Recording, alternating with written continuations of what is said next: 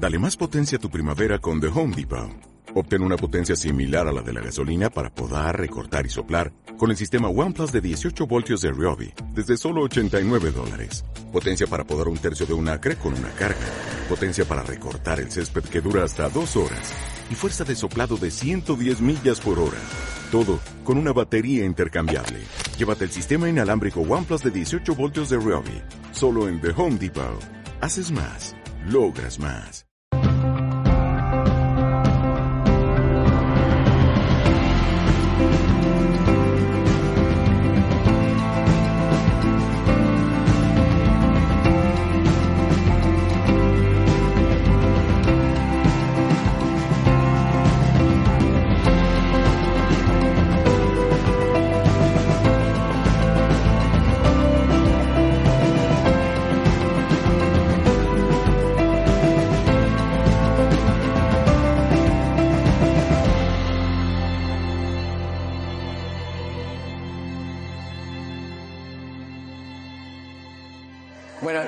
Decir que estoy feliz de estar en esta reunión hoy día y les voy a decir, ahorita me voy a presentar, pero antes que nada quiero agradecerles porque hoy estoy celebrando mi cumpleaños 50 este año.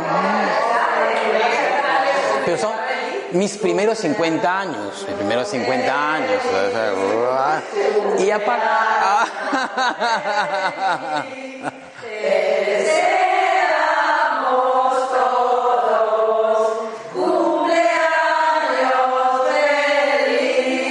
Gracias.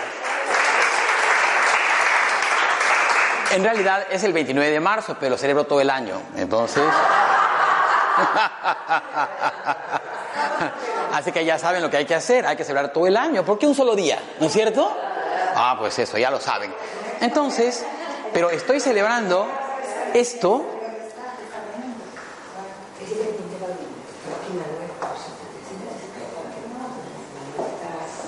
Ok. Entonces estoy celebrando y también estoy celebrando algo que les voy a contar porque es un proyecto personal de cinco años que termina hoy, este, bueno, no pero este año. Entonces, ustedes son muy importantes por eso, porque lo estoy celebrando con ustedes. ¿Mm? Así que muy bonito. Voy a contar algo de mi vida, pero poquito, y luego vamos al tema central que es la receta de la felicidad, que es lo que hemos venido todos a escuchar, ¿verdad? En realidad. Poco rollo y vamos al, al meollo, ¿no es cierto? Muy bien. Entonces, les voy a contar un poco de mí. Yo soy peruano, cusqueño, eh, ya le dije mi edad, pero bueno, no importa tampoco. Estudié administración de empresas, luego hice una carrera universitaria de administración, estudié una maestría en España y trabajé 20 años en un banco, un banco español, en Perú y también en Madrid. Hasta ahí una historia corta, hasta donde estaba. También soy docente universitario en la universidad, enseño marketing y, y ahora escritor, blogger y conferencista internacional. Ya, listo, suficiente. Y ahora, aparte, amigo de ustedes. ¿eh? Pero fíjense que cuando yo empecé mi carrera bancaria, no pensé que iba a estar ahora dando conferencias de manera internacional. Sin embargo, después de 20 años de carrera bancaria, un día dije yo quiero algo más. O sea, esto del banco está bien, pero yo necesito hacer algo más trascendente, algo que me llene más, ¿no es cierto? Trabajar 12 horas en el banco ya también agota después de 20 años. Entonces empecé a estudiar un curso de coaching en las noches. Me iba a las 7 y media, 8, ya estaba bien, ¿verdad? De 8 a 8. Entonces me iba a estudiar mi curso de coaching y estaba contento con eso porque dije voy a explorar otros rumbos, otras cosas. Y entonces ese día, bueno, que el coach nos reunió a los 300 participantes del curso de coaching, dijo algo así como, señores, cojan una hoja de papel en blanco y dibujen lo que será vuestra vida los próximos cinco años. Y era el año 2012 en junio. ¿De acuerdo? Entonces toda la gente, ay, sí, sí, sí, cogieron sus lapiceros, sus plumones, todos rotuladores, se pusieron a dibujar. Y yo la verdad que no tenía ni idea de qué hacer. Entonces, ¿qué hago? hasta que ya había que entregar. ¿Les ha pasado alguna vez? Sí, claro. Deadline, deadline, dicen, ay, hay que entregar, hay que entregar. Y no hay nada que entregar. Entonces, había que entregar. Cogí mi hoja de papel, un rotulador amarillo, así le dicen rotulador aquí, ¿no? Plumón, le decimos nosotros. Y llené la hoja con puntos amarillos, miles de puntos amarillos. Sí, llené la hoja y después firmé junio 2017 puse. Ah, ya está. Uf, a tiempo. Cerré la hoja y le entregué al coach. Y dijo, eh, eh, eh, eh, ahora explique, ¿qué es eso? Uy, ¿qué voy a decir? Estamos mal. Bueno, felizmente me salvó la chica del costado, una colombiana divina. Oh, una alta, esbelta, guapa ella. Está como 28, no sé cuándo se pone. Y dice, primero voy a hablar yo. Dijo, voy a explicar. En esta mi hoja he dibujado un edificio de 28 pisos con helipuerto. Porque ahí está mi, helicóptero que tendré privado, que va a llegar acá. Aparte, pueden ver ustedes que abajo, junto al mar, porque esto va a ser la bahía de Panamá, hay dos botes, bueno, aquí no llaman botes, son dos yates, son dos, dos yates, que también serán mis yates, por supuesto, uno de verano y uno de invierno. Ay, está bien. Aparte pueden ver una limusina, que pueden ver la limusina blanca y una limusina negra, porque va a tener dos. Ay, qué bien. Y también podrán ustedes ver ahí que hay un caballero alto, rubio, de ojos azules, maceta. Es un norteamericano millonario que sea mi esposo. ¡Ay, qué dice! Y podrán ver también ustedes 10 niños, porque 5 años a 2 por año ya van 10. ¡Oh! ¡Oh! Dije, y todo estaba ahí. Solo faltaba la cerca blanca y el perro, pero bueno, no lo dijo. Entonces, yo ya estaba un poco preocupado y ella justo mira mi hoja y dice, ¿y eso qué es? Cogí mi hoja, la puse encima y dije, sinceramente, en cinco años no tengo ni idea dónde voy a estar. No tengo ni idea qué es lo que voy a hacer. Pero sí les puedo decir que hoy tengo una necesidad imperiosa de hablar, de comunicar, de transmitir todo lo que conozco, pienso y sé. Y eso es lo que voy a hacer. Comunicador. Voy a dedicarme a comunicar este mensaje que quiero transmitir. Estos puntos amarillos que ven acá son las miles de personas en el mundo que me van a escuchar. Y este punto del medio, este gordo, bueno, estaba más gordo en esa época, ahora ya parece que he bajado de peso con tanto viaje. Entonces, soy yo. Terminé de decir esto, estoy tan contento, cerré mi hoja de papel y fíjense, han pasado cinco años y he estado en Panamá, en Costa Rica, en Estados Unidos, en México, en Ecuador, ahora en España, ya estuve en Portugal, en octubre me voy a Indonesia, Japón y Singapur, cerrando mis cinco años cumpliendo ese sueño. Y que quiero decirles con el que estoy contando ahora, es que todos los sueños pueden serse realidad. ¿De quién depende? De cada uno, ¿verdad? De que no nos roben el sueño nadie. ¿Sí? Y por eso estoy celebrando este junio cinco años de esa declaración poderosa que hice en su momento. Seré comunicador y llevaré este mensaje a miles de puntos amarillos. Entonces fíjense cómo se... Bueno, esto cómo fue. En 2013 más o menos comencé a escribir un blog que se llama Anécdotas de mi vida. Bueno, no está aquí, el... imagínense que estuviera ahí la pantalla. Entonces empecé a escribir este blog, Anécdotas de mi vida. Y ahora tengo 220 mil seguidores. O sea, pero ya con esto, 220 mil 20. Lo único que tienen que hacer es entrar en Google y ponen anécdotas de mi vida o ponen Iván Muñiz Rodgícer y les aparece automáticamente el blog. Y es una cosa fantástica. Yo cuando empecé no tenía idea de la trascendencia que iba a tener.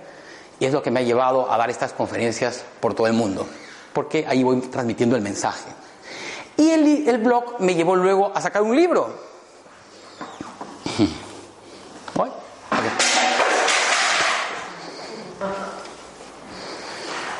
El primero y hoy el segundo libro, Anécdota de mi vida, y pueden ver los puntos amarillos característicos que me llevan a hacer el mensaje. Y será en español y en inglés para todo el mundo. Bueno, ese es el preámbulo de lo que nos lleva realmente a la charla de hoy, que es la receta de la felicidad. ¿De acuerdo? Entonces vamos a empezar directamente con la receta y después vamos a profundizar. Así que, para que no sea más aburrido, ¿no es cierto? Bien. Listo. Entonces voy a contar cómo es esto.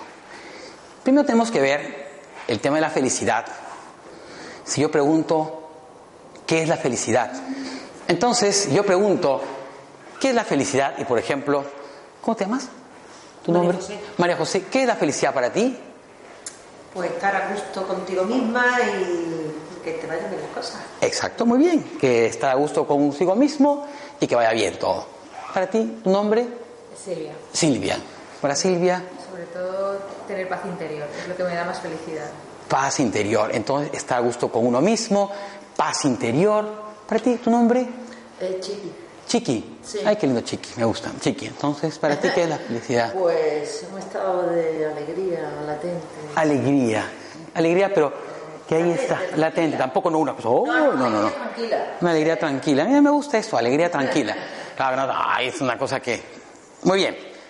¿Tu nombre? Mercedes. Mercedes, ¿para ti qué es la felicidad? Yo diría que la plenitud. Plenitud, lindo, me gusta.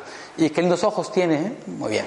Entonces, fíjense que cada persona me ha dicho cosas diferentes y no es por eso ninguna mejor o peor opción. Es que cada uno puede tener una interpretación distinta de la felicidad. Y hoy día les voy a compartir una posibilidad y que nos sirva para reflexionar todos. ¿Les parece? Muy bien. Entonces, pero esta receta funciona muy bien. Entonces, por eso, atención, ¿vale? Un día, bueno, yo vivo en Lima, le dije que soy cusqueño, pero vivo en Lima, en la capital. Y como trabajaba en banco, tenía que ir al gimnasio en la mañana temprano para poder llegar al trabajo, ¿no es cierto? Entonces, cinco y media de la mañana, yo voy al gimnasio. ¿Mm? Está todo oscuro, todavía está todo oscuro. Sigo yendo todavía esa hora porque ya uno agarra la costumbre, ¿no? Entonces, cinco y media de la mañana, voy al gimnasio y llego y un instructor me pregunta, antes de seguir, tengo que aclarar algo. En Lima, en los gimnasios, los instructores generalmente están muy atentos a las damas y a los caballeros no nos atienden. Aquí no será como la cosa, pero parece que allá los instructores tienen una secreta esperanza de que algo se va a resolver más tarde. Entonces, a nosotros nos puede caer una pesa en la cabeza y no se entera nadie hasta después de una semana que estamos apestando por ahí. Bueno, entonces resulta que yo estaba entrenando y un instructor dice, señor, señor, una preguntita. Entonces yo dije. ¿a mí? O sea, qué raro, ¿no? Entonces, sí, una preguntita, por favor. Entonces, bueno, dime de qué se trata. Yo quería preguntarle, señor, ¿cómo hace usted para ser feliz? Hoy, a las cinco y media de la mañana, es como un poco duro, ¿no? Porque ahora estamos todos como zombies o no dormidos. ¿Cómo hace usted para ser feliz? Entonces le pregunté, ¿y por qué me dices eso? ¿Por qué me preguntas eso? Y el hombre responde, mire señor, usted llega todos los días a las cinco y media de la mañana sonriendo. Saluda a todos sonriendo. Entrena sus ejercicios sonriendo. Termina de entrenar y se despide de todos, inclusive de los que no le han saludado, sonriendo. Y se va de este local sonriendo todos los días del año. ¿Cómo hace, Señor, para ser feliz? ¿Cómo le hace? Entonces ahí me sorprendió porque no tenía una respuesta, pero felizmente se me encendió el foco y le dije, ya está, te voy a dar la receta de la felicidad, así que toma nota, y ustedes también, todos ahí los apuntes. ¿eh? Entonces, miren ustedes, todas las mañanas, ni bien me despierto, brinco de la cama, me voy al espejo y ¿qué digo? Gracias a Dios, qué guapo que soy. ¿Ah? Así comienzo la mañana. Y sigo diciendo, gracias a Dios que vivo en esta casita. Buena, mala, propia, alquilada, ocupada, no sé, pero ahí estoy. Gracias a Dios que tengo esta familia que me rodea.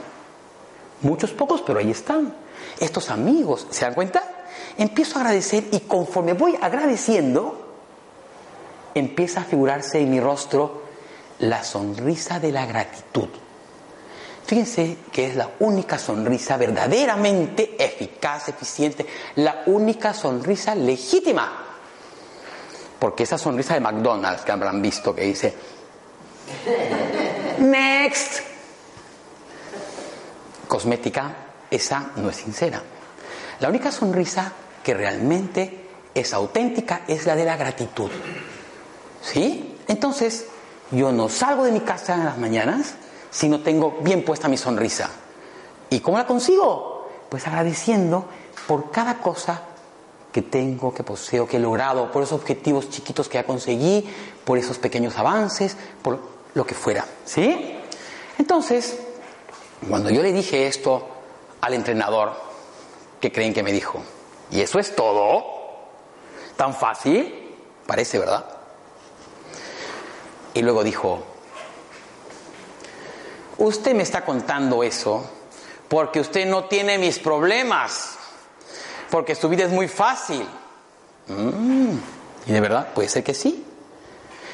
Pero yo les pregunto a ustedes. Exactamente, tú estuviste en la charla el otro día. ¿Cómo te llamas? Maite. Maite, Maite repitente del curso año pasado. no, mentira. ¿Quién no tiene problemas?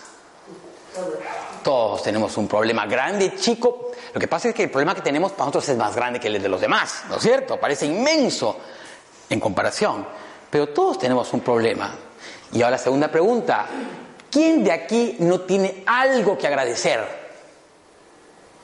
Todos tenemos algo que agradecer. Por lo tanto, tener problemas no es excusa para no agradecer. Y tener problemas no es excusa para no ser feliz. Miren ustedes. Yo podría ser feliz con miles de problemas, porque tengo que agradecer lo que hay, independientemente de los problemas que hubieran. ¿Me siguen?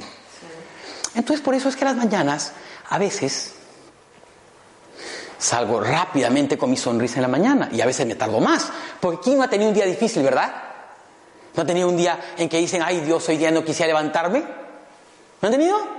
Pues sí, y así como usted, que yo contaba esta charla en, en Estados Unidos, en un high school, y después de contar todo esto, se me acercó una niñita, bueno, de 16 años o algo así, y me dijo, Señor, me ha gustado lo que ha dicho, porque fíjese, hay días que deseo no haber nacido, hay días que no quisiera vivir.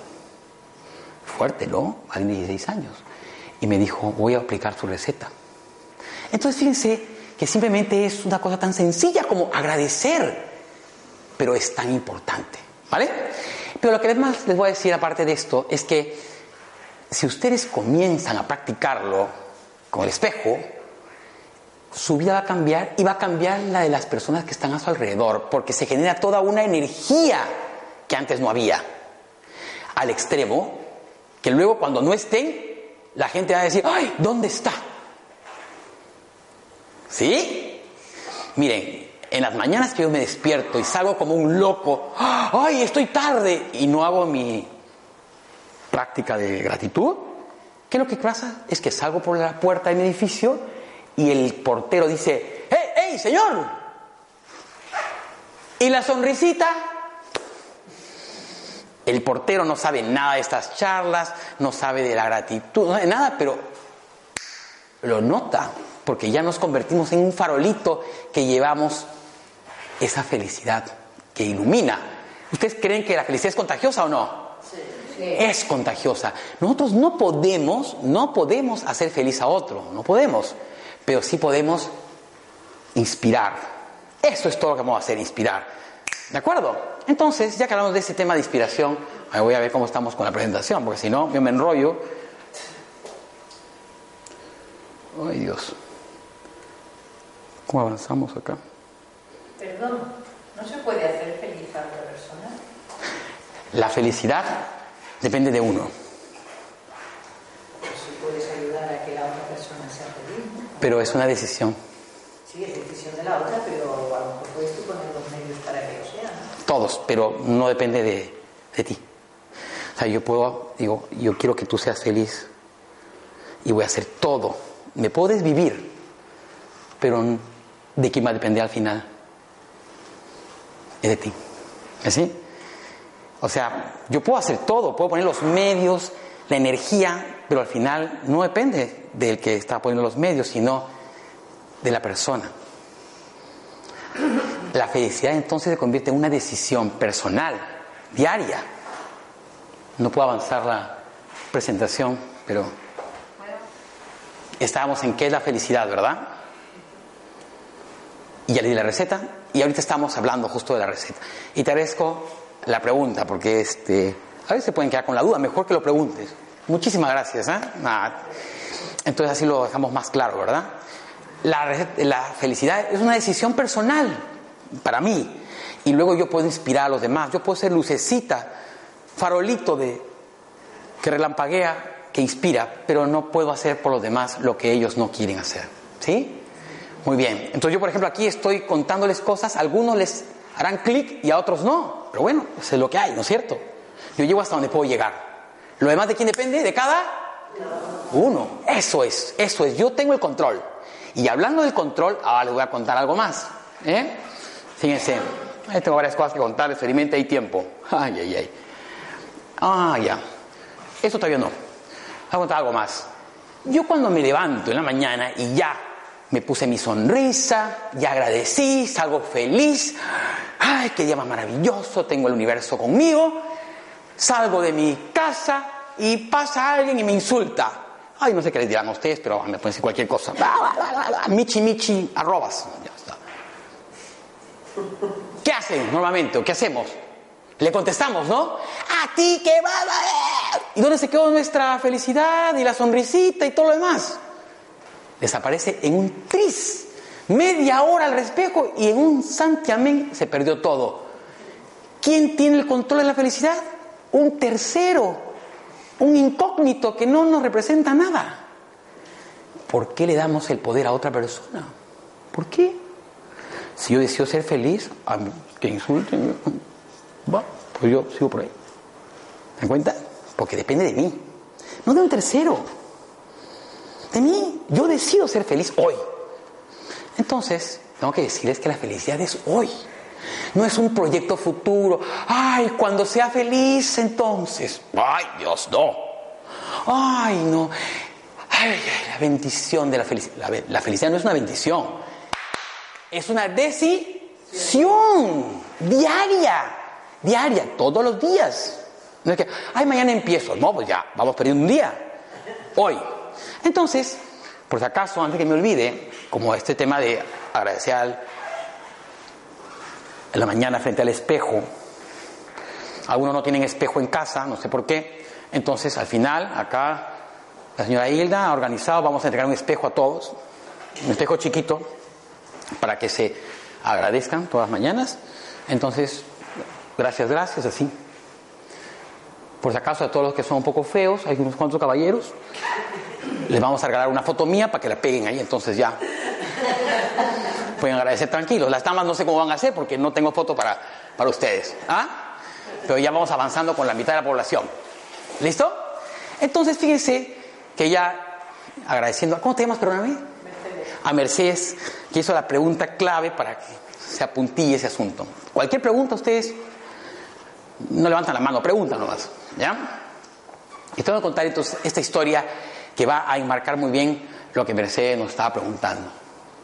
Un día que yo estaba justamente en el curso de coaching, porque yo estudiaba coaching en las noches y trabajaba en el banco en las mañanas. Y tenía un taxista que justo comenzó a ser mi taxista cuando empezó mi curso de coaching. Entonces me llevaba al banco en las mañanas, me recogía del banco, me llevaba al curso de coaching y me traía luego a mi casa. Y yo le iba contando cada día, hoy en el curso de coaching he aprendido esto y no sé cuántos, y las emociones y patatín y qué tal, las conversaciones. Al final, en un año, el taxista aprendió tanto que ahora es coach. Y yo voy a empezar a ser taxista pronto.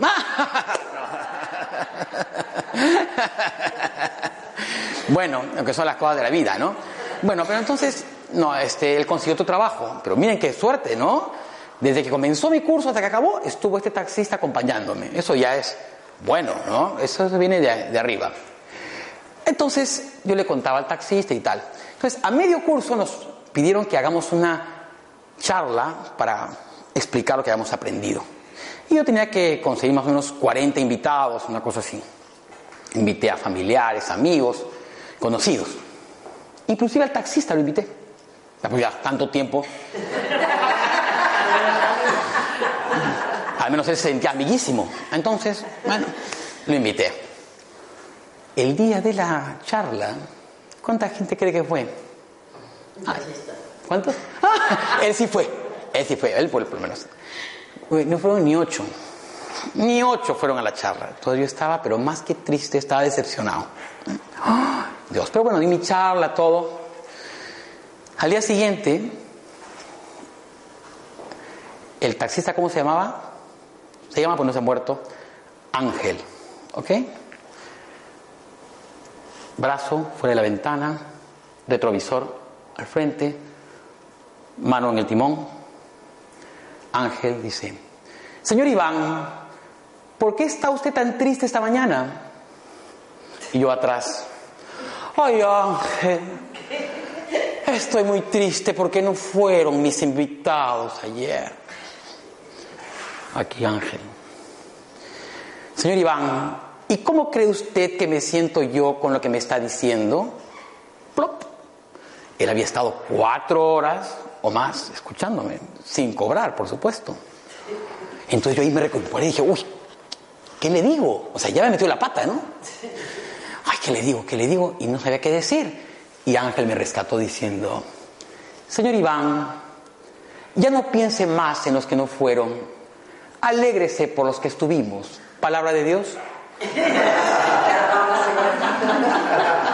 Solo faltaba eso. Y era Ángel el taxista. Pero mírense qué bonito mensaje, ¿eh?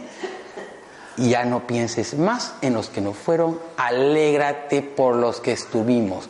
Y lo que cambié un poquito luego, oye, alégrate por lo que tienes hoy, ¿verdad? Porque me puse a pensar, en la charla estuvo mi tía Cojita, que fui, estuvo una amiga que fue embarazada, felizmente que no, que no nació ahí el bebé, pero bueno. ¿Eh? Estuvo mi jefa que se peleó con su marido para ir a escucharme y yo no lo valoré porque estaba pensando en los que no habían ido. ¿Cuántas veces no pensamos en lo que tenemos, en lo que hemos conseguido, las poquitas cosas que ya son nuestras? ¿Eh? Eso. Y estamos sufriendo por lo que nos falta, lo que nunca nos dieron, lo que nunca vendrá, lo que... ¡Ay! estamos ahí. Piensen. Por eso es que las mañanas hay que agradecer por lo que ya hay, porque conseguimos. Eso que irradia esa felicidad que traerá más. Porque cuando uno irradia felicidad, atrae más de eso, ¿verdad? No se olviden entonces, alégrate por los que están y ya no pienses más en los que no vinieron. Y por eso estoy alegre por ustedes que están aquí. Muy bien, entonces sigamos. Nada más por eso, alégrate y agradece. A ver si me he aprendido la historia. Bien. Entonces, les tengo que contar ahora otra historia, que es objetivos y propósito. Porque tiene que ver con esto de, de la felicidad. Fíjate, ya hemos dicho que es una decisión propia. Yo decido ser feliz, yo tomo las riendas de mi vida. No le voy a dejar a nadie el control de mi felicidad. Sin embargo, hay algunos paradigmas muy bien. Hay algunos paradigmas que nuestra sociedad nos ha impuesto que no nos permiten hacer estas cosas que estamos diciendo. Entonces ahora voy a hablar de algunos paradigmas. Y uno de estos, estos paradigmas es este de los objetivos. Porque habrán visto ustedes que, bueno, sobre todo hoy en día, con esta vida moderna que llevamos, vimos con objetivos permanentes, ¿no? ¡Ah! ¿Lo han visto? Ay, tengo este los objetivos, no hemos llegado al objetivo, hay que llegar al objetivo, todos objetivos parece que hoy día, ¿no? Entonces, ¿qué pasa cuando no llegamos, a un objetivo? ¿Cómo nos sentimos? Frustrados. ¿Qué más? ¿Algo más? ¿Frustrados? ¿Ah? Tristes, decepcionados. Uy, salen más cosas. Estás tristes, decepcionados, frustrados, angustiados. Solos, solos, porque ay, decepcionados contra nosotros mismos a veces, ¿no? ¿Cómo es posible que no hemos podido? Ay, soy un inútil, soy un esto. Ay, dale, dale, dale, dale. Ay, ay, ay. Flagelándonos ahí. Y fíjense ustedes que si consiguen el objetivo, ¿qué pasa cuando lo consiguen? ¡Ah! Ya lo conseguí. Ay, ¿y eso era todo? También es como una especie de vacío. Ya hemos, parece que tanto trabajo para esto finalmente. Vamos por más, al doble y al triple, y vamos por más. Y siempre estamos en una carrera por los objetivos que nunca acaba. Es como la carrera del hámster. ¡Ay, da! Y como estamos en ese corre y corre, no vemos nada más alrededor que los objetivos que nos ponemos. Fíjense, los que les propongo es algo diferente. Por lo menos complementario. Es no la vida del objetivo, sino la vida del propósito. Cuando uno tiene un propósito, es algo un poco más trascendente, más grande. Y los objetivos se vuelven relativos. Les voy a poner un ejemplo para que lo vean. Entonces ustedes ya se van a poner ahí más, van a entender mejor. Eh, me tocó dar una charla en Ecuador, en Quito. Uy, ahora está bueno el aire acondicionado, obviamente que estoy con chaqueta. Ya. Me, me tocó dar una charla en Quito, en Ecuador. ¿También? Sí, lo bajamos ¿Está bien? Vale. Entonces, eh, y la charla era una universidad preciosa, este, linda, linda, estaba la, el salón, pero la persona que había organizado lo había hecho 11 de la mañana, un día de semana, entonces claro, era difícil que vaya mucha gente. Y bueno, había, el salón era como para 100 personas, creo que habían 8, creo, o 10 máximo. ¿No? Y iba mi mamá y mi hermana que venían desde Perú, si no hubieran sido menos. Entonces, y, ya, pues entonces, empezó la charla. Comencé a dar la exposición, todo muy bien. Y al final, tan contento, se, la señora que estaba en la primera fila se puso a llorar. Y preguntó algo, contó algo más. Su mamá también lloró. Y luego seguimos y así. Finalmente la señora dice, Ay, qué bueno que haya venido poca gente, porque así he podido contar esto que si no, no lo hubiera hecho. Esa charla era para ella. ¿Me siguen? Yo cuando dije al comienzo que mi misión era llevar un mensaje, es la misión, mi propósito llevar un mensaje al que tenga que escucharlo. No importa que es uno, dos, tres, cuatro o mil, a los que haya. Luego me pongo objetivo, pero el objetivo es relativo. Finalmente, si se da el mensaje y lo escucha el que lo tiene que escuchar, vamos bien. Esa es la diferencia del que vive en el propósito y el que vive solo en el objetivo. El que vive en el propósito, ya los objetivos son relativos. Oye, ay, pues había que ver 100 y han dos, pero los dos escucharon el mensaje, vamos bien. Ese es el propósito. ¿Sí? Vivir con un propósito nos da esperanza e ilusión. Vivir en objetivo solamente lo que nos da es soledad y frustración, excepción. Por eso es que los objetivos nos tienen tan infelices siempre. Porque no hay un propósito. Que digas, bueno, pues el objetivo, no, pero estamos en el propósito. Terminé de contarle, ah, les tengo que contar cómo surgió este asunto. Un día estaba yo en mi trabajo, no, estaba en mi casa porque ya no trabajo. Ahora disfruto de la vida y me pagan por eso. bueno, entonces me llamó un muchacho y me dijo, quería invitarle un café porque necesito que me ayude a entrar a trabajar al banco donde usted trabajó. Yo también quiero ser funcionario corporativo. Quiero tener un puesto ahí alto en la banca corporativa. Ay, qué bueno, le dije, porque poca gente sabe lo que quiere. Así que ya estamos bien. Por lo menos tú sabes lo que quieres. ¿Eh? Entonces el muchacho me dijo, sí señor, eso quiero. Entonces, quiero entender que ese es tu objetivo, entrar a ese banco como corporativo. Sí señor, ese es mi objetivo. Y ahora te pregunto, ¿cuál es tu propósito? Se quedó callado. ¿Mi qué? Es que nunca hemos hecho la pregunta, nunca nos hemos preguntado propósito. Vamos por objetivos, pero no hay propósito. Lo pensó un poco mejor y me dijo, ¡ah! Ya está. Mi propósito es desarrollarme como persona. ¡Qué bueno! Le dije, me gusta. Eso quiere decir que si no entras a este puesto, pero entras a otro y te desarrollas como persona, también estará bien, ¿verdad? Y si no entras en este banco, pero entras en una telefónica y también te desarrollas como persona, también estará bien. Esa es la diferencia. Cuando tienes un propósito, los objetivos se convierten en referencia y no en esa angustia diaria. Piénsenlo. Bueno, esto se lo conté a este muchacho y terminó la charla. Salí y se lo conté a mi taxista. Bueno, ya no era este taxista que le digo Ángel, y era otro taxista. Es Marcos. Uy, también, ¿no? Marcos Apóstol, Ángel, estamos todos. Bueno, entonces Marcos, mi taxista, le cuento esta historia y me dice, ¡ah! Ya, lo entendí, Señor. Mi propósito es sacar adelante a mis hijos, me dijo. Y mis objetivos, ay, pues pagar la luz, el agua, el teléfono, todas esas cosas que tengo que hacer, pero mi propósito lo tengo claro. ¿Se dan cuenta? Cada cual tiene propósito. Yo no le puedo decir, tu propósito es tal, tu propósito mañana, por si acaso para ti, para ti, tus propósitos. No, cada cual tiene su propósito, pero tiene que pensarlo. Y luego se ponen los objetivos que quieran.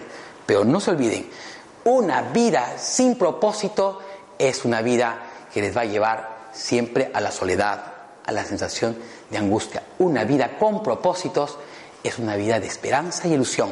Pensémoslo, ¿de acuerdo? Muy bien. Entonces,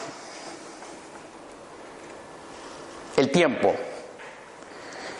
Otro tema que nos angustia y no nos deja vivir o vivimos en una infelicidad es el tema del tiempo. Y dice, ¡ay, ay, el tiempo, Dios! El tiempo se pasa volando. El tiempo no se pasa volando.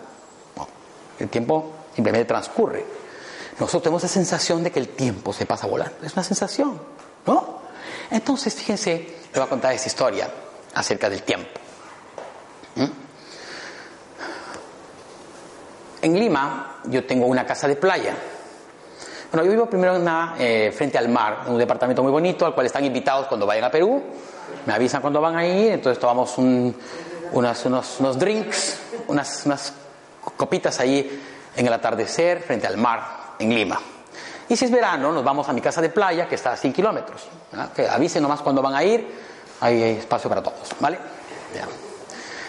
Entonces estaba en mi casa de playa, un día lunes. En el verano, los lunes, como yo no, voy a trabajar, voy, pues este, pongo mi tanga, una tanga, y me tomo un selfie en la playa, y lo cuelgo en el Facebook y pongo lunes de playita. ¡Ah! Cuelgo ahí. Entonces todos los que están trabajando, 11 de la mañana, ¡ay! ¡Felicitaciones! bueno, pues entonces es una pequeña alegría que tengo. Entonces, bueno, voy a... Ese lunes ya me había tomado mi, foto, mi selfie, y estaba caminando, claro, lunes, casi no hay nadie en la playa, en Lima. Acá puede ser porque es zona de verano, ¿no? Pero ahí no hay casi nadie. Entonces, caminaba y me encuentro con uno de los salvavidas. Tengo que aclarar que hay como cinco salvavidas en, en, ese balneario. Y, y, yo me sé los nombres de todos los salvavidas. Digan, ¿por qué? Bueno, porque uno nunca sabe cuándo van a estar un salvavidas. Entonces, imagínense que me esté ahogando y yo digo, ¡ah! Pero digo, Juan, Juan, salva. Y es, está mejor, ¿no es cierto? Entonces, no se olviden, ¿eh? Hay que saber el nombre de salvavidas. Entonces estaba yo ese día ahí caminando y me encuentro con el salvavidas. Entonces, este, hola señor Iván, dice, ¿qué tal? Le digo, ¿cómo estás? Dice, ay, estoy un poco preocupado. ¿Y por qué? No, en realidad estoy muy fastidiado, estoy, no he podido dormir, estoy preocupado, porque ayer ha sido mi cumpleaños. Ayer cumplí 40 años, me dijo. Ah, ya, le dije. Ya, ya, ya. Te cuento que yo estoy cumpliendo 50 años. Estoy cumpliendo, porque es todo el año, ¿no es cierto? Lo mío es progresivo. Entonces, estoy cumpliendo 50 años. ¡Ay! Entonces usted me entiende. No, no te entiendo justamente, no te entiendo. ¿Por qué? Porque mira, le dije, cuéntame por qué es que estás tan angustiado. Ay, es que señor Iván, fíjese, ahora que tanto ha pasado, en 40 años y que será ahora después. Ay, si mi hija entrará a la universidad o no entrará a la universidad. Si mi hijo dejará embarazada a alguien o no. Ay, y si mi hija luego que entra a la universidad y si no consigue trabajo. Ay, y si a mí luego qué pasará con mis alquileres. Me subirán el alquiler y si compraré casa o no tener casa. Ay, y si mi mujer, no sé. Uy, uy. ah. Y él parece que ya el hombre estaba doblándose en cuatro con todas las cosas que venían. Entonces le dijo, le digo, por eso es que no te entiendo, le dije.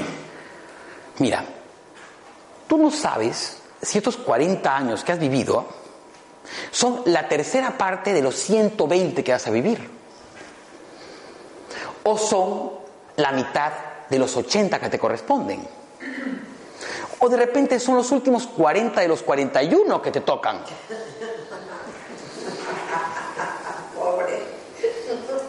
No lo sabes. Entonces, ¿para qué estás sufriendo acá por algo que no sabes? ¿Eh? Mejor disfrutemos de este sol maravilloso y vamos a caminar. Claro, yo a bañarme y tú a trabajar. ¿eh? Cada cual disfruta lo que le toca, ¿no es cierto? Tal cual.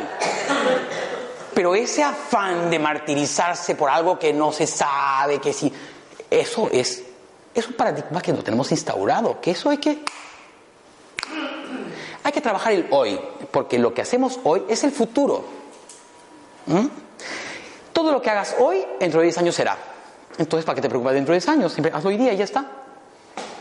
Piensen, ¿cuándo es- ¿qué pasó en su vida hace 10 años? Y luego, eso que hacían es lo que son ahora. Lo que fuera que sea. 10 años atrás. Entonces, no hay más problema. No pienses en el futuro, hazlo ahora. Y será. Entonces, hay que vivir el presente, el hoy, el ahora, agradecer hoy, disfrutarlo, ser felices hoy. La felicidad no es un futuro lejano ni una bendición, es una decisión de cada día, por eso les digo. ¿Eh? Y el tiempo, tranquilos con el tiempo. ¿El tiempo que vale cuál es? Este. Que estamos reunidos ahora, que estamos disfrutando este momento. Este momento que se ha creado maravilloso. ¿Cuántos somos? Uh, como 500 esos, todos.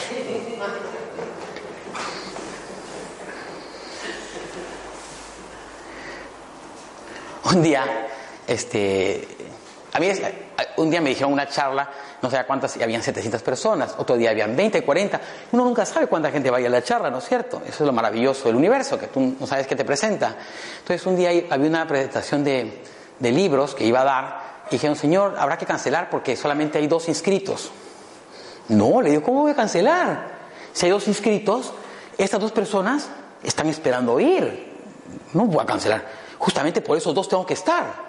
¿Se dan cuenta? ¿No? Entonces, ay, pero se va va la sala vacía. ¿Y eso? Mi propósito no es tener salas llenas. entonces, entonces fui y fue muy bonita la experiencia de este. Entonces al final la señora me dice, ay, me dice, este, ¿cómo es que a usted le salen tan bonitas sus charlas? No sé. Yo le voy a decir, es que usted las hace de corazón. Entonces por eso es que le fluye. ¿Eh? Lo que sale de corazón, sale bien. Bien, entonces, luz en el camino. Este es otro paradigma que también lo habrán escuchado mucho, porque dice, ay, sí, por fin veo una luz en el camino, a este túnel en el que vivo, pero por fin al final veo la luz. Caminan, por fin. No hay ninguna luz al final. No hay luz al final. Porque no hay túnel. La luz está por todo lado, pero no la vemos porque nos hemos creado un túnel, porque no queremos ver más allá. Esa es la cosa. Te voy a contar esto, mire. Un día viene una chica y me dice, ay Iván, ayúdame porque este, he regresado del extranjero y quiero recolocarme acá, acabo de terminar los estudios. Qué bueno, le dije. Entonces, ¿cómo, te ves tú? ¿Cómo te ves en el futuro? ¿Cómo ves tu vida? Ay, mira, yo este, como, tengo como 50 años ahí trabajando en, en una institución de telecomunicaciones, más los estudios, creo que podría ponerme en telecomunicaciones de nuevo ahí en la parte operativa como un puesto importante. Yo, qué bien. Y uno, mira, yo te he preguntado por cómo te ves en el futuro y qué me has hablado tú de tu pasado. ¿Sí? Entonces, a veces este túnel es porque arrastramos un pasado y no nos ponemos a ver realmente lo que tenemos como posibilidades. Le pregunté, te voy a preguntar, ¿cómo te gustaría que fuera tu vida? ¿Dónde te ves? Bueno, ahora que me lo preguntas, ay, a mí me gustaría estar rodeada de niños, dijo. Me veo con un montón de niños y enseñándole a los niños en un kindergarten. No tiene nada que ver con telecomunicaciones operativas ni nada de eso. Que, que su pasado había sido. Lo que fue tu pasado es tu pasado, pero tienes que ver qué. Lo que está ahora, lo que quieres que sea en el futuro. ¿Me siguen? A veces nos arrastra el pasado y no hay nada más. Ahí estamos. Oh, y veo una luz en el camino. Mejor te paras un momento y lo ves. Que hay luz por todo lado. La luz es más grande. Pasa que no la vemos porque estamos pensando que solamente ese camino. A veces el camino lo hemos hecho nosotros, tanto caminar, hemos hecho un hueco. Ni siquiera un túnel. ¿Vale? Seguimos entonces.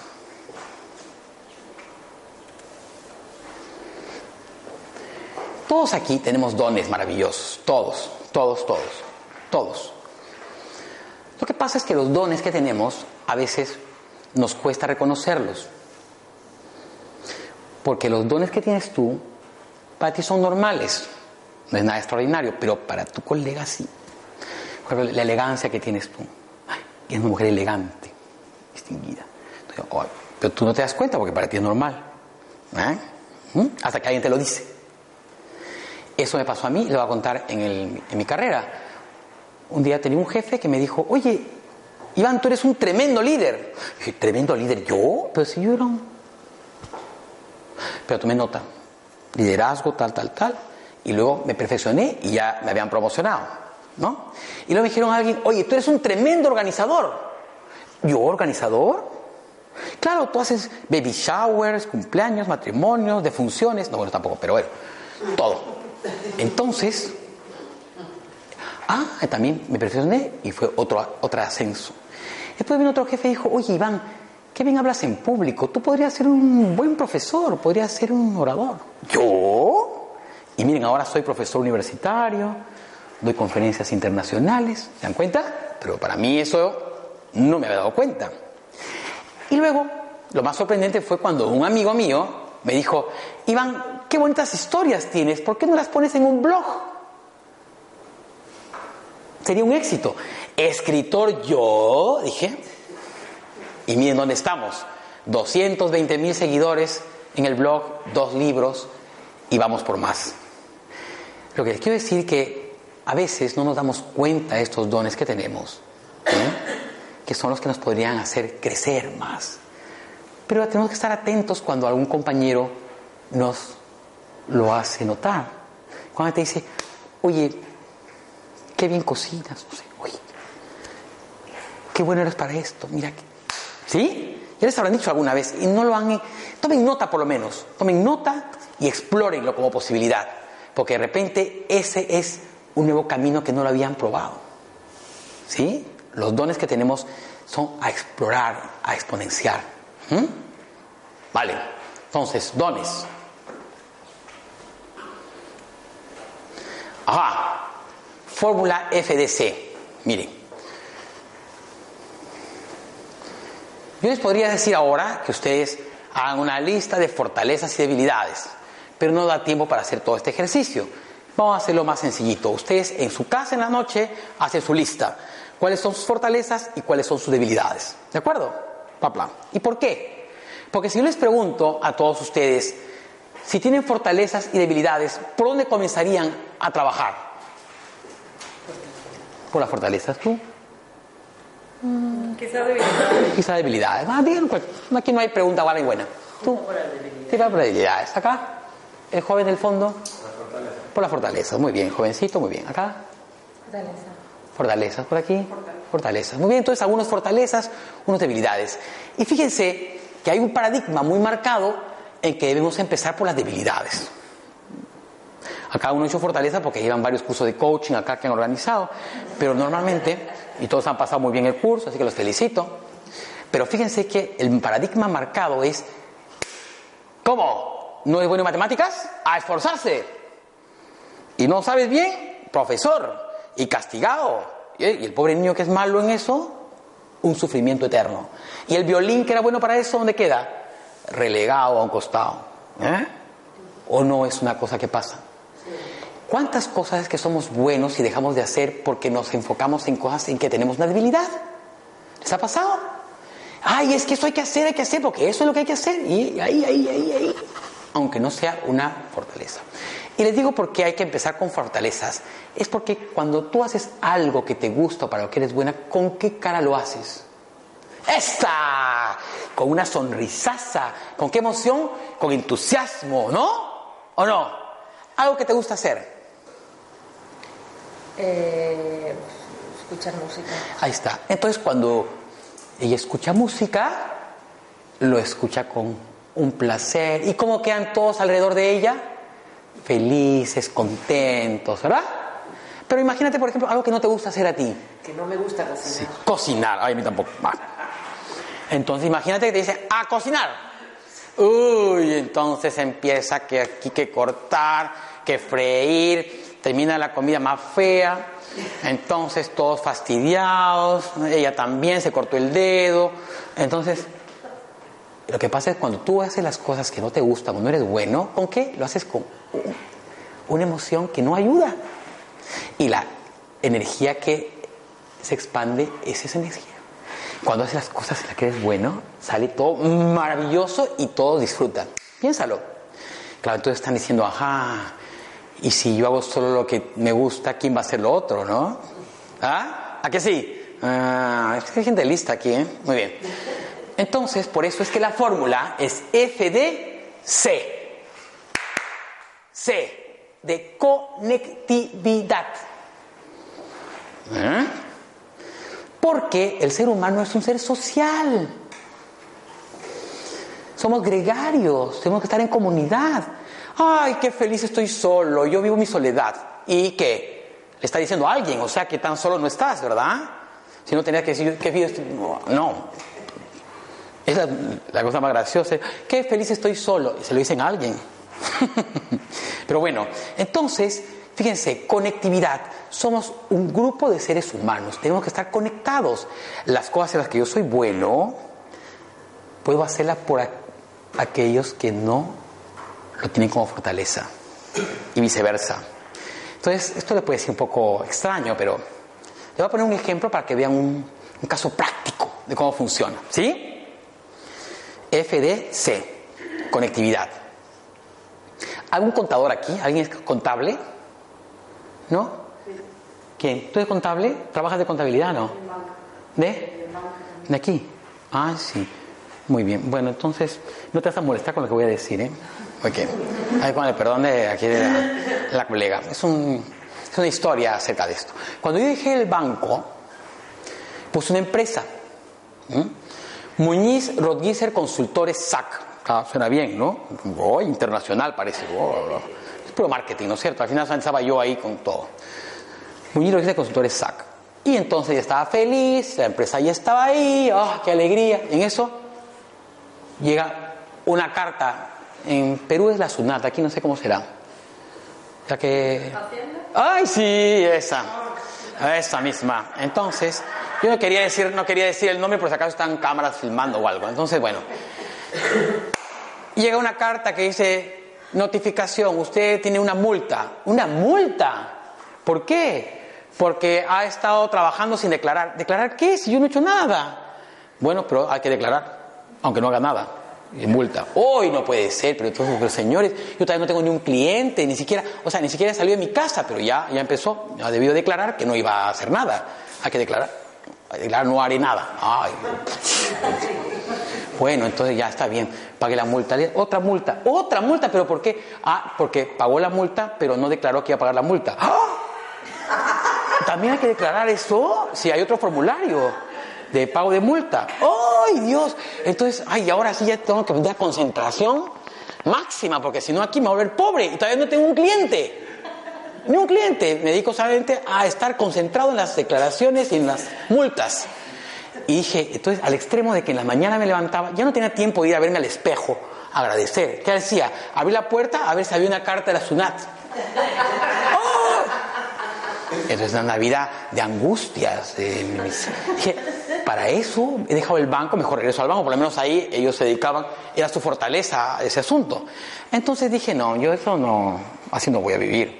Tampoco me voy a meter un curso avanzado de tributación contable, ni nada, y Excel hiperbárico, qué cosas darán para, para estar todo el día ahí concentrados en, en que hay que pagar y no pagar, ¿no? Y actualizándose. Entonces dije, no, eso no es para mí. Yo lo que soy bueno es en lo que hago acá, contar historias, emocionar a la gente, transmitir entusiasmo. Yo sé mis fortalezas y la parte de la contabilidad, les voy a decir que no es la mía. Entonces me fui donde un colega, contador, y le dije, a ver hermano, ¿cómo es? Yo, por una hora, en mi mejor momento me pagan 200 dólares la hora por una charla. Ahora no, porque este no va a cobrar. ¿eh? Pero, y mi contador me cobra 30 dólares al mes. ¿Me siguen? ¿Yo para qué me dedico hacer cosas que tengo debilidad cuando puedo fluir en lo que soy bueno? Ahora dirán, ay pobre contador, usted qué malo que le paga 30 dólares, ¿no? Y están pensando ahí al fondo, pero no dicen nada, ¿eh?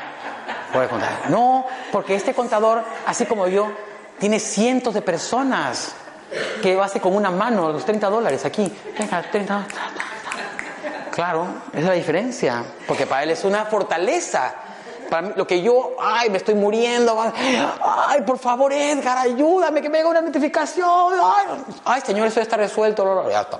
Para él es facilísimo. Es la diferencia. ¿Sí? Pero ponlo a Edgar a dar una conferencia. Dirá, pues, ay, por favor, que tenga una conferencia. Es exactamente lo mismo.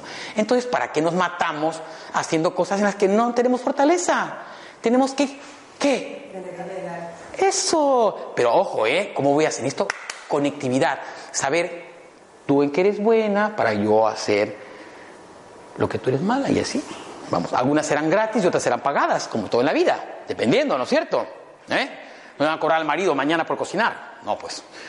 Entonces, voy a aprovechar un minuto para que ustedes se conozcan por lo menos como del costado, porque no nos conocemos todos, ¿no? Así que aprovechen y ponen una presentación corta. A ver, ¿eh? vamos, un minuto, presentes al costado, porque no se conocen todos, ¿o sí? Hay una presentación corta, ¿eh? Ya, silencio, por favor. ¿Listo? ¿Cómo estamos de tiempo? ¿Bien? Ok, vamos bien. Entonces, lo que quiero transmitirles es de que hoy en día es imposible ser felices tratando de ser los únicos haciendo todo, ser los mejores en todo. Ay, sí, es que yo soy empresaria, madre, negada, y, la mejor en todo, es un estrés mal, no, no iba a ser malito, pero no lo dije. Entonces, este, es un tema, ¿eh? No, es que yo soy bueno en informática, aparte en esto, y soy buen conductor, sí, pues, pero es que, ¿podrá uno ser bueno en todo? No, es imposible que seas bueno en todo. No, no te, no te autoflageles, tranquilo, acepta, acepta en que eres malo y acepta en que eres bueno. Y lo que eres bueno, dale a fondo ahí. ¿eh? Dale a todo, exponencial. Y en aquello que no eres tan bueno, pues busca a alguien que sí lo sea. ¿eh? De eso se trata, vivir en comunidad, ser complementarios. Cuando alguien le diga, ay, no sabes qué feliz vivo mi soledad, Mm, me lo estás diciendo a mí. O sea que, dile, no vivimos solos, ¿eh? Somos seres gregarios, vivimos en comunidad, ¿vale? Muy bien. Entonces, fíjense que ahora les voy a contar otra cosa. Claro, porque uno dice, bueno, eh, estaba justo en la exposición en Quito y una señora se levanta al fondo y dice, sí pues señor, pero lo que pasa es que eh, usted cuenta esto porque usted no estaba en una guerra. A ver, en la guerra, un tonto muerto, a ver dónde usted la felicidad, cómo se explica usted eso ahí, ¿no? Entonces, bueno, yo no he estado en la guerra, le digo, pero los problemas, les quiero decir que los problemas son un momento para aprender, es una oportunidad siempre. Le voy a contar una historia que, un poco para reflejar esto, ¿no?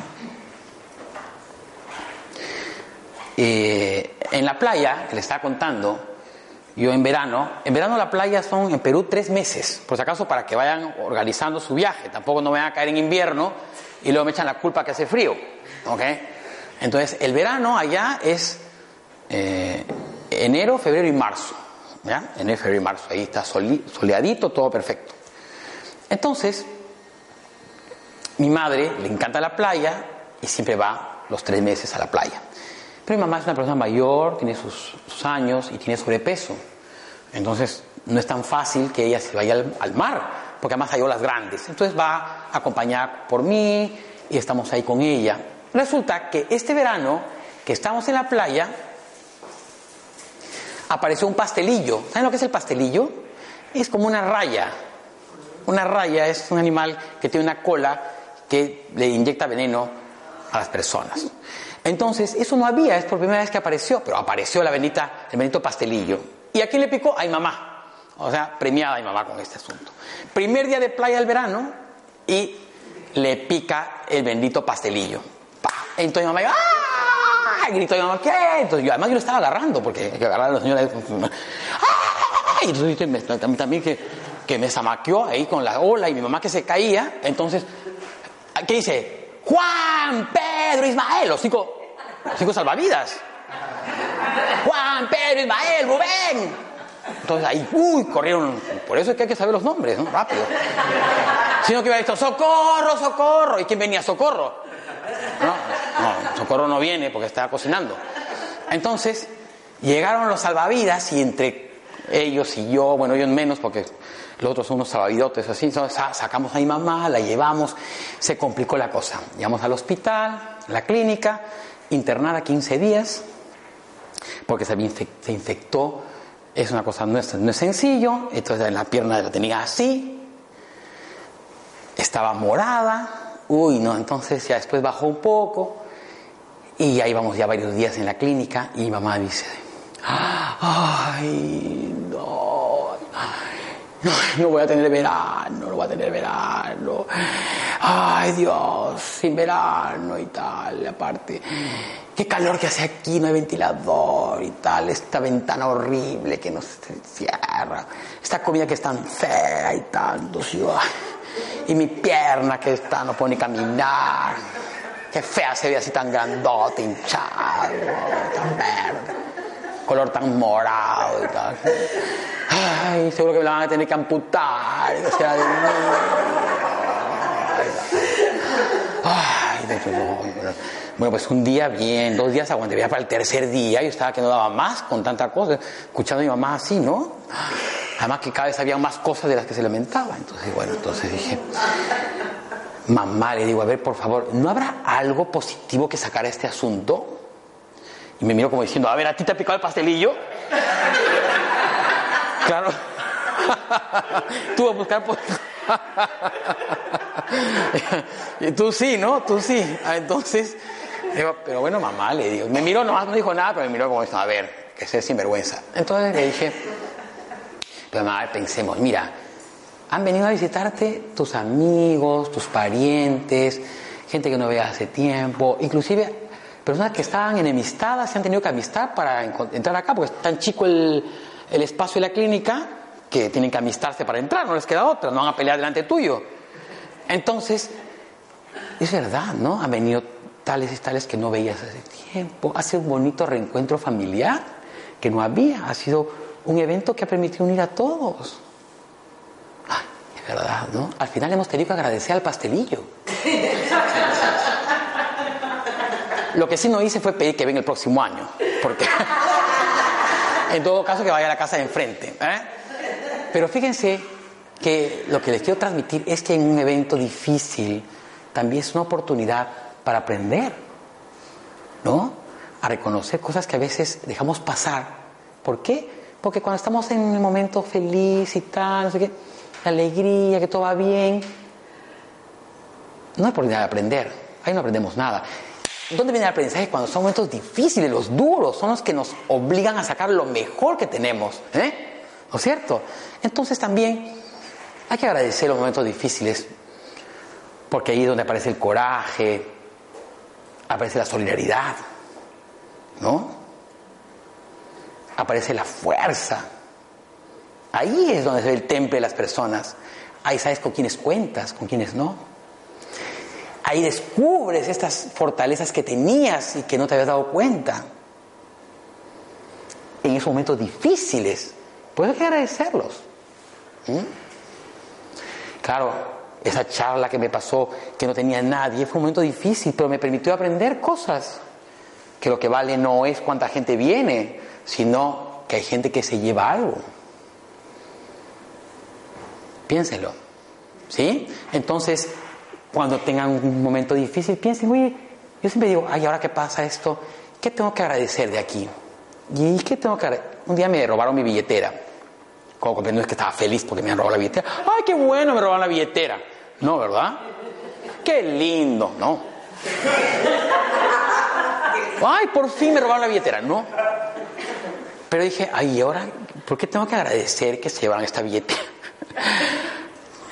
Y fíjense, pero bueno, oye, bueno, dije, mira, a ver, ¿qué hay que ver aquí? No, pues, este, que tiene que ver con el apego, porque guardo tantas cosas, hay cosas que debería dejar, hay cosas que me hacen reflexionar. Oye, cuántas cosas que llevamos ahí que lo queremos soltar y nos soltamos. Entonces fue un aprendizaje bonito, porque la verdad que me llevó a hacer un año Mm, eso fue en diciembre, justo para Navidad. O sea, en vez de que me llegaran regalos, me robaron la billetera. Pero bueno, oye, pues en vez de estar acumulando cosas, ¿qué tal sigamos soltando unas cuantas? Fue mi aprendizaje para diciembre. Ah, qué lindo. Entonces yo al final tengo que agradecerle a este señor que se llevó la billetera. Espero que le esté disfrutando del dinero que había ahí. ¿Eh? ¿Se dan cuenta? Entonces hay que darle una interpretación a la vida, ¿o no? Podemos vivir una vida de tristezas o una vida de felicidades, pero ¿de quién depende? de cada uno, de cómo veamos el mundo. ¿ah? Un día, voy a contar, no está acá puesta esta, transparencia, pero igual se las cuento, está en el blog. En el blog ya voy por la anécdota 80 y acá solamente voy a contar como 12 o 13. Pero ustedes ahí pueden leerlas todas, ¿de acuerdo? Está en español y está en inglés, o sea que también lo pueden compartir con sus este, amigos de habla este, inglesa. Miren, un día iba yo por Lima a una panadería muy concurrida que se llama San Antonio. Cuando vayan a Lima, por si me avisan, nos vamos todos a San Antonio, ¿de acuerdo? Ahí. Entonces ahí está, muy buena la pastelería de San Antonio. Entonces ahí están todos invitados. Que no vayan todos juntos porque todavía me da problema, pero más o menos por partes, ¿no es cierto? Nos organizamos por grupos. Primero todos de la primera fila, aquí tú la primera. Zona VIP, luego viene platea, galería baja y ya. Todos los que están ahí en el palco no van. Mentira. Entonces, iba yo en el, en el taxi, en mi casa, y ya había quedado con un amigo a tomar un café. ¿Se han dado cuenta que toda mi vida es en cafés, en, la playa, caminar? bueno, eso es bueno de disfrutar de la vida y que te paguen por eso. Ya dejé de trabajar. Muy bien. Entonces iba a un este, a tomar un café con un amigo y ya estaba tarde y entonces iba en el taxi y en eso para el taxi en la cafetería y yo estaba con el celular diciendo, sí, ya estoy llegando, que tantos, tantos, y pagándole al, al taxista, mientras que pagaba se me caía la, la, ¿cómo se llama? El paquete que estaba llevando, ay caramba, que se me cae todo. Y mientras estaba bajando el taxi, atrás el otro vehículo empezaba a tocar. ¿Les ha pasado eso que alguien toca cuando están ustedes tratando de salir?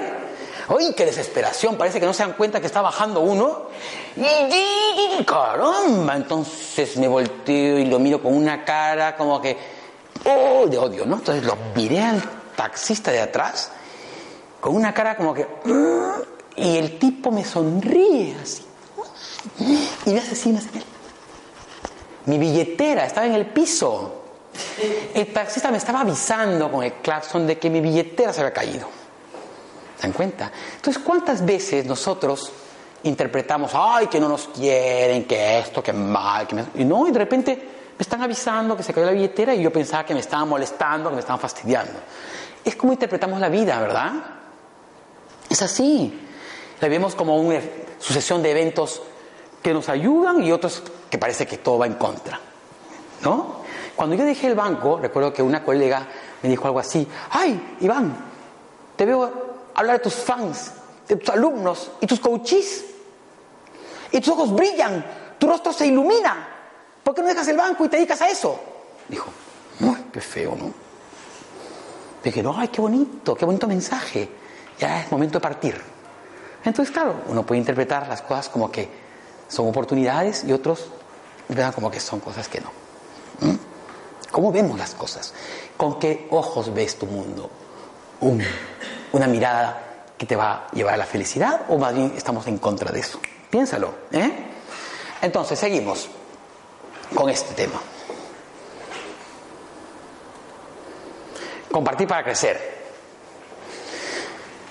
Mi padre falleció, pero yo siempre lo tengo presente porque no sé, tengo buena comunicación con él. Ahora más que cuando estaba vivo, creo.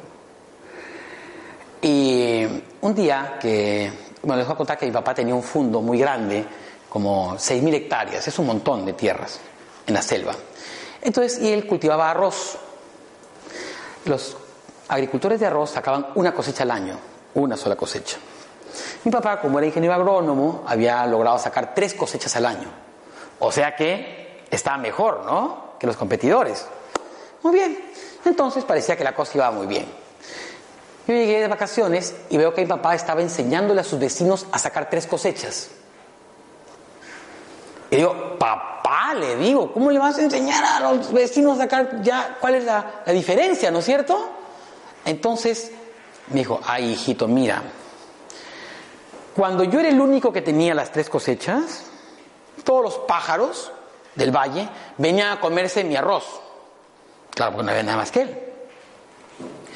Lo que cosechaba no podía venderlo porque nadie arreglaba la carretera para mí solo. Claro. Ni venían camiones a recoger de una sola persona. Pero ahora que todos estamos juntos en este proyecto, los pájaros se han esparcido por todos los terrenos y ya la carretera funciona y el camión viene por todos.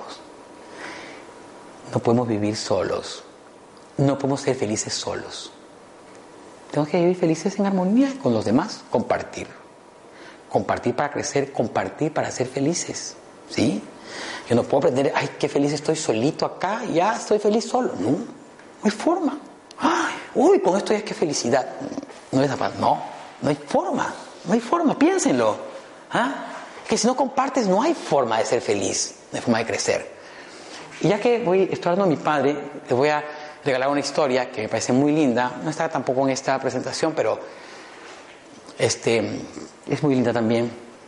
Es que un día estaba mi padre en, su, en el salón leyendo un libro, estaba con sus gafitas puestos así, y, y yo veo salir de la casa a un vecino. Era un vecino de estos que no se había portado muy bien con él en el pasado. ¿eh? Había sido, había hecho malas jugadas, hay gente así, ¿verdad? Que a pesar de lo que se había portado mi padre muy bien con él, no había sido eh, retribuido en la misma manera. Entonces, mi papá estaba leyendo su libro y tenía las gafitas puestas así. Y entonces, papá, le digo, acabo de ver salir al vecino. ¿Qué quería? Dice, me vino a pedir trabajo.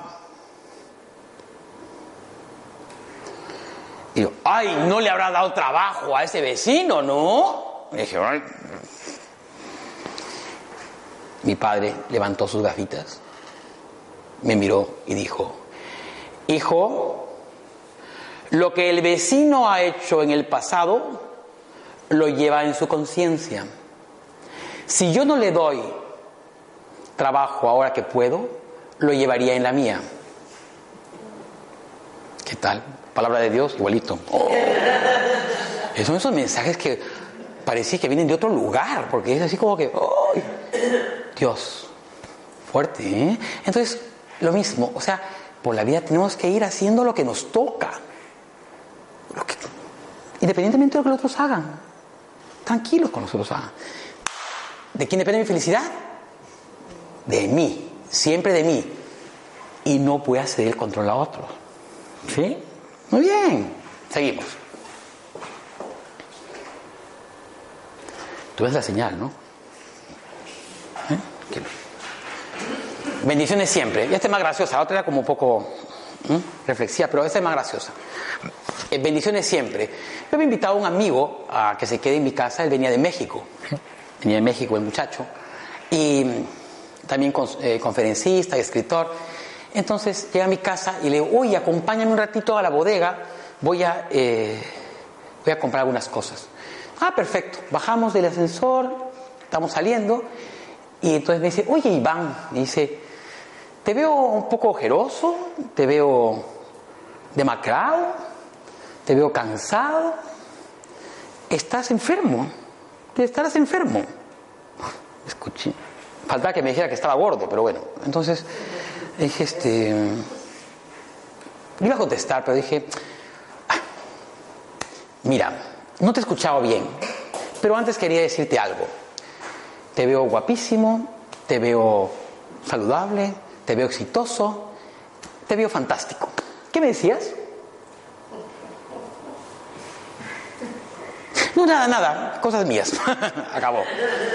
Fin de la conversación. ¿De acuerdo? Pues entonces, ante cualquier evento, bendiciones para todos, ¿verdad? ¿Yo para qué me hago mala sangre? ¿O qué? ¿Sí? Este, cuando él leyó la anécdota se mató de risa, no le gustó mucho al comienzo, pero luego se dio cuenta de que él era el protagonista ¿eh? de la historia. Nunca pongo los nombres de los, de los, de los actores.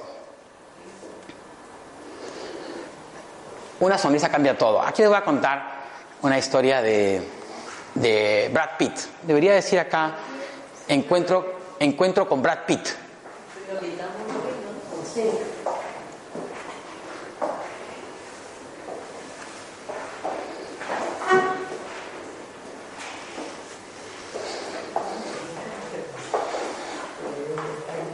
encuentro con Brad Pitt, les voy a contar ahora.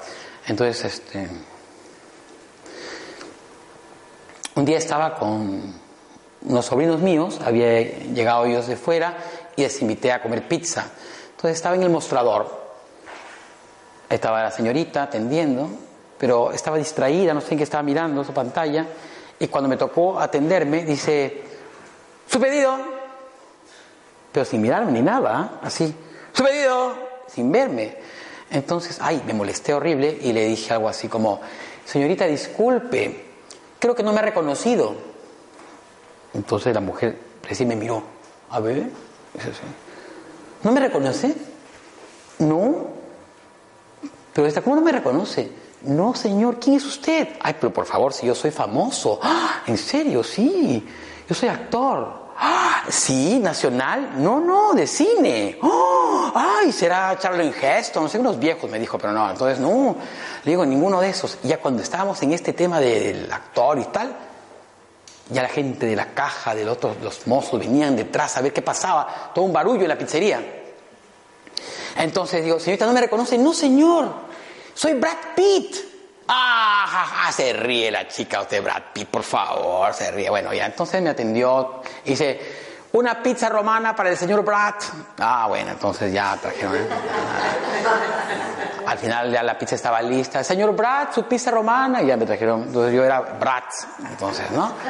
Entonces, bueno, entonces toda una alegría. Pero fíjense, a las 10 de la noche la gente estaba cansada, pero un solo detalle cambió la energía en ese lugar y estamos todos sonriendo. Y entonces al final me acuerdo que puse algo así como, no esperes que llegue Brad Pitt para sonreír a tus clientes. ¿verdad? Y lo mismo le digo, no esperen a que llegue Brad Pitt para sonreír a la gente que está alrededor suyo, ¿verdad? ¿Sí? Muy bien. Entonces, una sonrisa cambia todo porque una sonrisa parece que nos llena el lugar y la falta de la sonrisa, pues, parece que nos deja un vacío. Declarar con fe. voy a contar esto.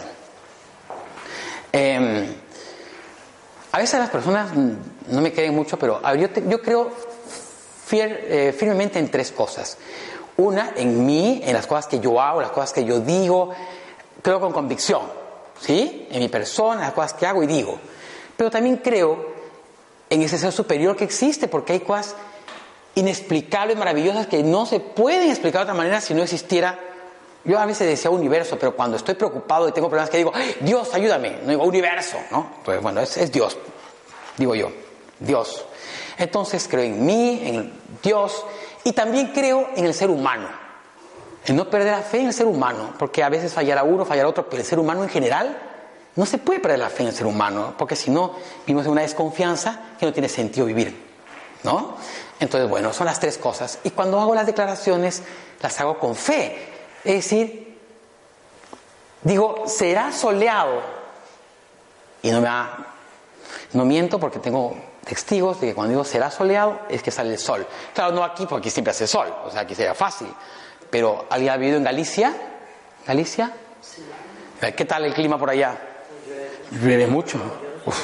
Ah, usted gallega, ¿no es cierto? No, ah, pero sí es maga, pero, pero, pero llueve mucho en Galicia, ¿eh?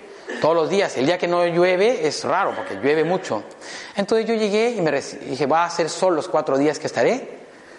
Y cuatro días de sol. Al quinto empezó a llover, pero bueno, ya me iba, entonces no había problema. Igual, igual en Chile, en Argentina, en Uruguay, siempre. Entonces, pero ¿de qué depende que cuando uno declara con fe, realmente esto ocurra? Porque yo dije un día, voy a ser conferencista internacional, y todo empieza a funcionar, y al final resulta ¿no? Sacar un libro y sale el libro, pero ¿por qué esa declaración? Y ahí se dice, ay, yo declaro, pero no me resulta. ¿Por qué? Declarar con fe va más allá de simplemente declarar. Entonces, le voy a contar una cosa bien curiosa. Hace poco había, tomé un taxi y me fui a trabajar a la universidad. Y como iba muy bien de tiempo, el taxista al final me dice, uy, va a llegar usted muy temprano, señor. Sí, le digo, prefiero llegar temprano y no te entra la suerte. Así fue, te entra la suerte, le dije. Y el taxista me dijo, ay, bueno, señor, yo le iba a regalar un caramelito de la suerte. ¿Y caramelito de la suerte? Sí, mire, señor, hace tiempo subió una señorita y dijo así, ay, hermana, hermana, estoy bajando a, a dar una entrevista de trabajo, es mi última oportunidad de conseguir trabajo. Entonces el taxista le dijo, ay señorita, he escuchado que es su última oportunidad para conseguir trabajo. Así que le voy a regalar este caramelito de la suerte. Cuando usted entre a la entrevista, coge el caramelo con fuerza y lo aprieta. Cuando diga, cuando desee conseguir el trabajo, lo aprieta con fuerza. Ah, ya, muy bien. En la tarde, la chica llamó al taxista y dijo, señor taxista, conseguí el trabajo su caramelito funciona. Oh, bueno. Y así me contó varias, de una estudiante, de varias personas, que el caramelito había funcionado. Hasta que llegó una señora que había estudiado yoga. ¿Hay estudiado yoga aquí? ¿No? Yo tampoco. Entonces, resulta que la señora que era yoga le dijo así. Ah, eso tiene sentido, le dijo. Tiene sentido lo que ha pasado. Porque todos estamos conectados mentalmente, la energía está conectada en las personas. Entonces, pero para que un pensamiento poderoso tuyo realmente se haga realidad después, se necesita que haya acción, ¿no? Que ocurra algo. Aparte decía, eso falta, una acción. Y el agarrar el caramelo era como el detonador. ¿eh? Cuando ustedes declaran con fe, tiene que ser con intención de que eso ocurra. ¿Eh? Con intención. ¿De acuerdo? Sí, porque voy a ser feliz. Oh, porque ya. Ahora. Por eso es que usted dice, en los, ahora voy a ser feliz, ¿qué tal? ¿No es cierto? ¿Qué tal? Con intención, desde ahora, de este momento, no en el futuro no, ahora, ¿qué tal? ¿Sí? Voy a ser feliz ahora, ¿qué tal? ¿Sí? Digámoslo, voy a ser feliz ahora. Sí. Voy a ser feliz ahora. Voy a ser feliz ahora. Voy a ser feliz ahora. Ahora. Eso. Feliz ahora. Eso es, con intención y pensando, caramba, mira, sí pues tengo casa, tengo coche, tengo hijos, tengo proyectos, tengo, ¿por qué no soy feliz? ¿Ve? Entonces con pensando y ya ahí, como estuvieran el caramelo en la mano. Porque si no hay acción, luego no ocurren las cosas, ¿verdad? Sí, esa es la intención. A mí un día, uy, yo que me quedan cinco minutos. Entonces, yo un día eh, hablo siempre de las declaraciones poderosas, porque yo digo algo y funciona todo.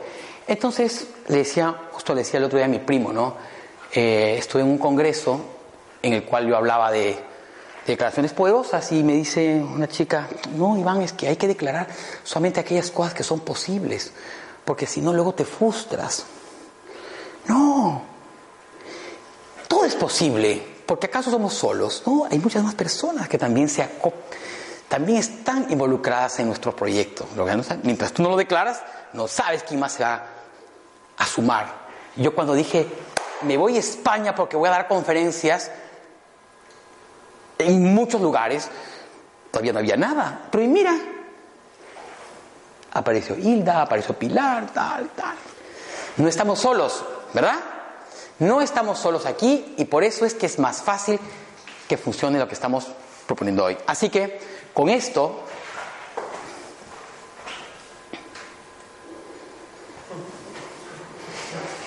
llego a la mejor parte de todo. Les digo muchas gracias. Gracias a ustedes por haberme escuchado y por haber sido parte de este lindo viaje mío de cinco años, llevando un mensaje de optimismo esperanza e ilusión a mis puntos amarillos. Ya tengo como 500 más. Gracias.